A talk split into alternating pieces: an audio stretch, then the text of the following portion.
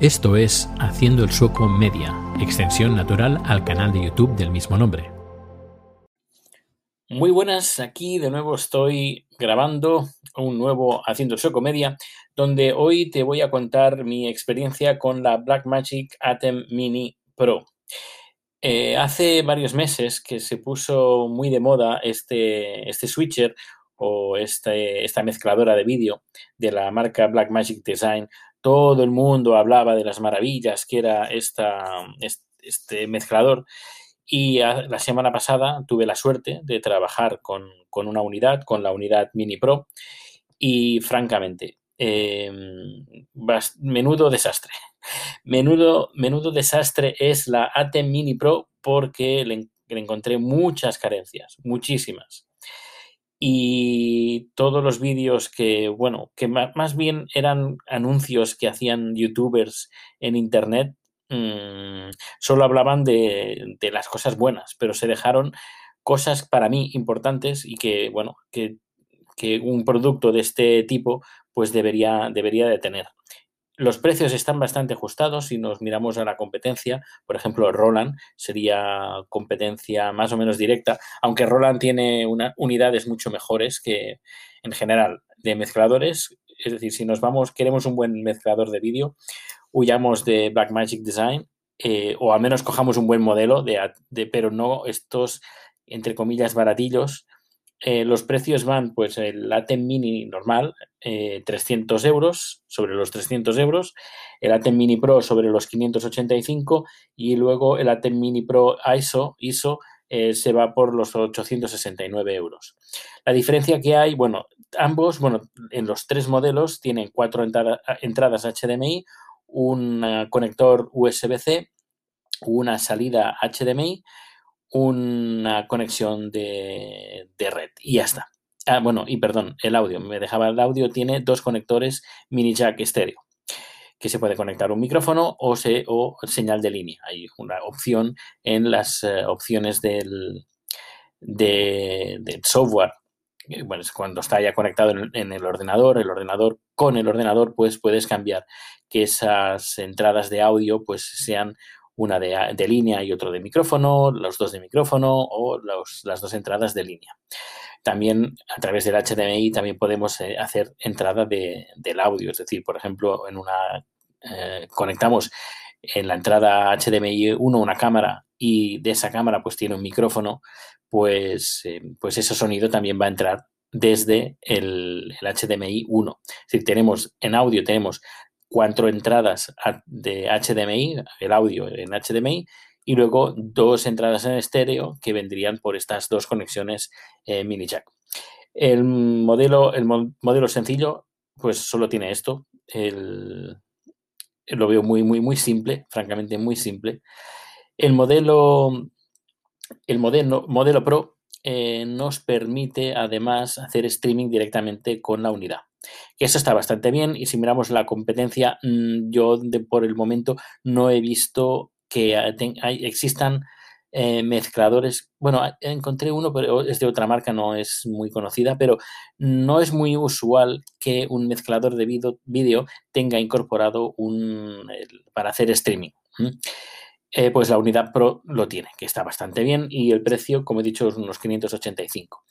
Y luego el modelo ISO eh, si el modelo Pro ISO, aparte de todo lo que tiene el Pro que se puede hacer streaming, pues nos permite poder grabar a través de la conexión de USB-C, poder grabar em, cinco, las cinco señales de vídeo, cuatro señales de vídeo que provendrían de la cámara y eh, la quinta sería lo que mandamos a través del HDMI, la, sería el programa. En este caso lo conectamos a un disco duro externo muy recomendable SSD, lógicamente, porque va a estar grabando cinco vídeos de forma simultánea y está bastante bien si usas principalmente pues el software de edición de DaVinci, eh, DaVinci Resolve, si usas ese, ese, software, pues bueno, nos permite pues grabar de forma simultánea pues las cinco señales y luego con el DaVinci Resolve podemos, tenemos, podríamos decir que nos hace un multicam y podemos ajustar pues eh, de todas las cámaras y de todo. Está bastante bien, además todo sincronizado y que nos eh, ahorraría un montón de, tiempo. Bueno, pues em, yo estuve trabajando la semana pasada haciendo una producción bastante importante para un cliente muy importante en su estudio, un estudio que yo personalmente les diseñé, que el, estudio está, está, muy bien, y ellos me estaban preguntando sobre una mezcladora, un switch de vídeo que fuera barato, que estuviera bien. Y claro, como todo el mundo hablaba pues de la ATEM, de este Blackmagic Design, pues le dije, mira, está este, que está bien de precio en comparación con la competencia y además tiene el, se puede, puede hacer streaming de vídeo con la misma unidad. En cambio, en otra, con otras em, mezcladoras, pues necesitarías, o switchers, necesitarías pues un codificador aparte. Eh, y me dice, bueno, pues eh, vamos de momento a hacer este. A ver, lo, más recomendable, siempre lo digo, y pero es caro, es como para hacer streaming, lo mejor, por lo que he visto de momento, eh, y de facilidad además, es el Epiphone Pearl, la perla, la perla de Epiphone. Y es, está muy, muy, muy bien. Es, es una bestia. Pero claro, el precio también es, es que es muy elevado. Pero bueno, hay otros eh, codificadores más baratos. Pero bueno, si queremos ir a algo seguro y que funcione y que fácil de, manejar, etcétera, etcétera, claro, nos tenemos que ir a eso, pero bueno, a la perla de Epiphone, pero va a salir una pasta. Bueno, a ver, está bastante bien el, concepto de la Atem Mini, del Blackmagic de la, de la unidad. Es pequeño, pero yo mm, más bien lo usaría para eventos más bien muy, muy sencillos, porque, mm, por ejemplo, tiene una carencia para mí muy importante que, que cuando queremos hacer una producción así un poquito más seria, pues se nos queda muy pequeño. Y francamente, gastarse ese dinero, aunque sea poco, pero que tenga esa carencia, me parece casi un insulto un insulto a, la, a, los profesionales. Porque ¿cómo puede ser que pongan solo una salida HDMI? Lo normal, lo lógico, deberían de ponerle dos, mínimo dos. Em, en, en funciona el HDMI. Yo, es que no soy muy partidario de HDMI, yo trabajo, me gusta mucho más trabajar con SDI, son señales mucho más estables, puedes poner eh, cables mucho más largos. En cambio, en cambio el HDMI, como no, no, no me gusta, no me gusta. Pero bueno, eh, sabemos que no me gusta el HDMI, el, sí, el HDMI, vamos a trabajar con el HDMI. Bueno, al menos ponme dos, dos salidas HDMI. Una con el Multiview. El Multiview es la, pues esa pantalla donde ves todas las, todas las señales que te entran y tú vas cambiando cámara 1, cámara 2. Tienes un preview de todas las cámaras, tienes el, una ventana donde tienes el, el previsualizador eh, lo que podríamos decir que está en preview, lo que va la cámara que va a salir a continuación, y luego tienes el programa. Tienes el preview y tienes el programa. El programa es lo que se está emitiendo o lo que tú vas enviando la señal. Y luego el segundo HDMI, ahí le pones el programa. Ya está directamente uno con el multiview, que ahí tienes la multivisión de todas las cámaras y lo que estás emitiendo y todo. Y luego otro con el programa. Pues esta unidad, como tiene solo una salida HDMI, pues tiene un botón que puedes cambiar qué es lo que quieres visualizar por esa salida. O el, multicam o el program. Y claro, em, lo normal en este tipo de unidades es que le pongas el multiview, porque vas a tener eh, pues eh, quieres tener una visualización de lo que están grabando todas tus o de lo que están, eh, sí, de lo que están grabando, lo que están mostrando todas las cámaras. Y quieres ver lo que estás pinchando y quieres ver lo que está en preview y quieres ver también si, si estás transmitiendo, a qué velocidad estás transmitiendo y los, las, la señal de audio, en qué volumen, qué volumen está, etcétera, etcétera. Y esto lo tienes en el multiview. Pero claro, en el caso que nosotros, yo estaba en ese momento, Em, pues claro, la gente de ahí pues quería ver lo que está, lo que está, lo que está viendo. Y claro, como no había salida de programa, pues no lo podían ver, tenían que ver el, el multiview con, todo, con todas las cámaras conectadas. En este caso, pues no, no pasó nada, no, no, era un gran problema, pero imagínate, en este caso, que estamos, eh, estoy en un evento con público y el público le vas a enseñar también lo que está filmando la cámara, lo que está saliendo la cámara. Pues con, esta, con este switcher de Blackmagic esto no lo puedes hacer porque no les, no les puedes poner el multiview a, a, toda la gente, a toda la audiencia. El multiview es para ti, para el que está haciendo la producción, no para los que lo están viendo. Es decir, por este, por este punto, sí, por, por esta parte, muy mal, francamente, muy mal que no tenga dos salidas HDMI. Luego, por otra parte, eh, el sonido. Dos entradas eh, mini jack. Me parecen, mmm, no sé, me parecen pocas. Y no me pongas mini jack, ponme o ponme un RCA para entrada de línea o ponme dos entradas de línea de, en, en, RCA y luego ponme un, uno o dos micrófonos, mejor dos entradas XLR. Y estas entradas XLR pues las puedes conectar a una mesa de mezclas de audio que con todos los micrófonos ahí conectados y tienes una señal un poquito, tienes un cable un poquito más decente, un cable pues balanceado, es decir, y protegido de, de interferencias, no un mini jack que un mini jack ahí se te puede colar cualquier interferencia, cualquier cosa. Y además es que con un golpecito que le des al cable, el cable sale volando. En cambio, un XLR, el, típico cable de micrófono, pues eh, está muchísimo mejor. ¿Dónde, ¿Dónde, vamos a parar? Un RCA, mm, yo creo que está, es un poquito más profesional, no es, del, no es del todo profesional, pero bueno, es un poquito más profe profesional el, un RCA o si no, ponme un, jack, pero no mini jack eh, de estos de, de, auriculares. No sé, me parece a nivel de audio muy pobre. Y aparte, aparte ponme pues una salida de auriculares eh, para escuchar lo que, lo que está sonando. No sé, me parece un, ese mezclador un despropósito que está, puede estar bien si para estar por casa y tener algunas cámaras conectadas, conectadas porque, bueno, tampoco se le puede pedir mucho más con este tipo de conexión HDMI, no le puedes poner cables de 25 metros, ni 50, ni 100 metros, imposible, olvídate, tienen que ser cámaras de 5 met con cables de 5 metros, 10 a lo sumo y con un cable de buena calidad, pero olvídate de, por ejemplo, ponerlo en un estudio de grabación, en una televisión, olvídate directamente, esto es para estar por casa.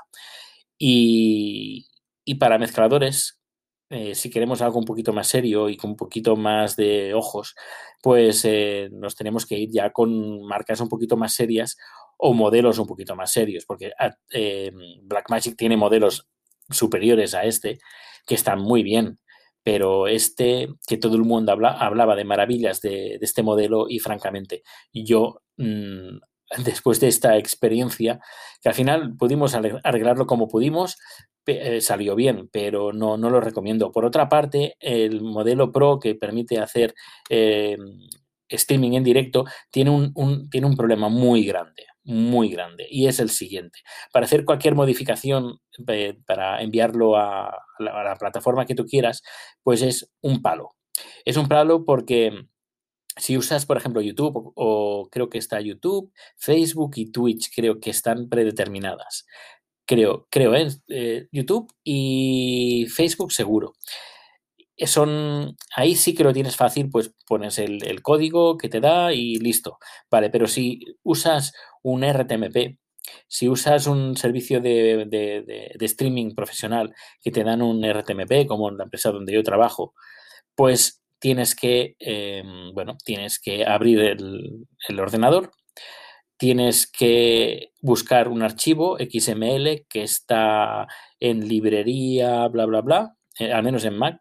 Es decir, que no, no se puede cambiar las, el RTMP o la dirección para hacer streaming desde el panel de control. Tienes que abrir un XML y, cambiar el, es, ese archivo. Lo tienes que cambiar. Y es como, bueno, es como, es como editar una página web, es como HTML y con, con etiquetas, etcétera, etcétera, y, y, ojo, y hazlo bien, porque si te equivocas en algo, eh, te has olvidado pues cerrar una etiqueta, pues ya no te funciona. Eh, no sé, es, es para un nivel avanzado si quieres hacer cambios. Y claro, pues, eh, ¿qué pasó? Pues cuando llegamos ahí, pues tuvimos que buscar el archivo donde estaba, abrirlo en un, un editor de textos, buscar donde empieza la, etiqueta del, bueno, usar uno que no existe, que no usáramos, borrarlo y sustituirlo por el, por el RTMP que, vamos, que va a usar el cliente. En este caso es un cliente que va a usar siempre el mismo RTMP, ningún, ningún problema.